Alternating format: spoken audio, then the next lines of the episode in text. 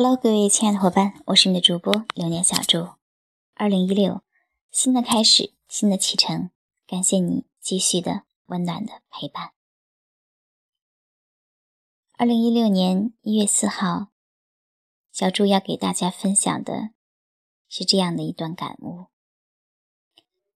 为了让更多人一起做事，就一定要先让自己先去做更多的事情。之所以这样说，来自于对作家团一位伙伴的交流。今天他告诉我，老师，我没有在新的培训群里边。我问他为什么，他说他也不知道。后来经过沟通，我才了解到，那是因为从第一节课的时候。他就已经让自己断片了。我们作家团十一期课培训实行了这样的一个规则：只有完成上一节课全部的作业之后，才能够进入到下一节课的培训群。而这位伙伴虽然申请了十一期课的复训，并跟着上了第十一期第一课，但是没有去完成十一期第一课的作业。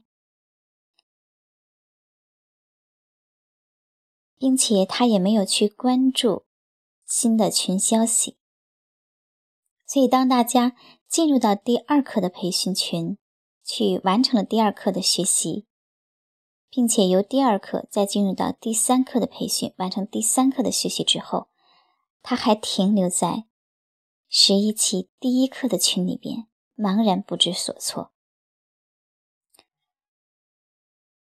他还跟我说。他不愿意让自己落下，希望和大家一起成长。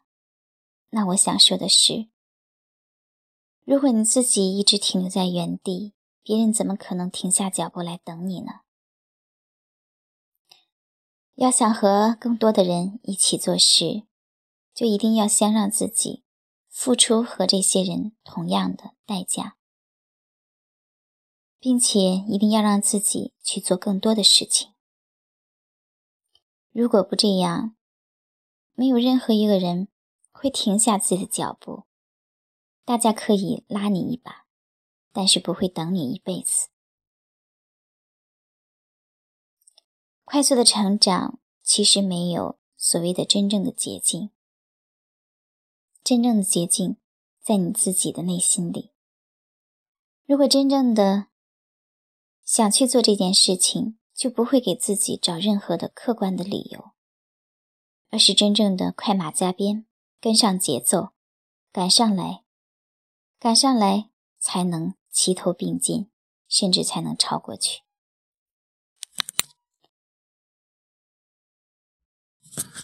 我们很多伙伴也都有自己的事情，都有自己的工作，甚至有很多伙伴是在家里全职当宝妈带孩子。用来完全学习掌控的时间是分散的，是有限的。但是，我想这些并不能成为阻碍我们的理由。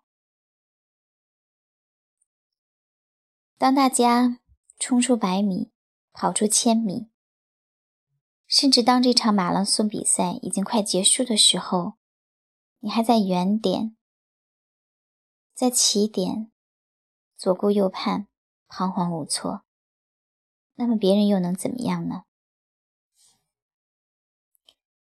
所以，真正的成长还是由自己对自己的督促开始吧。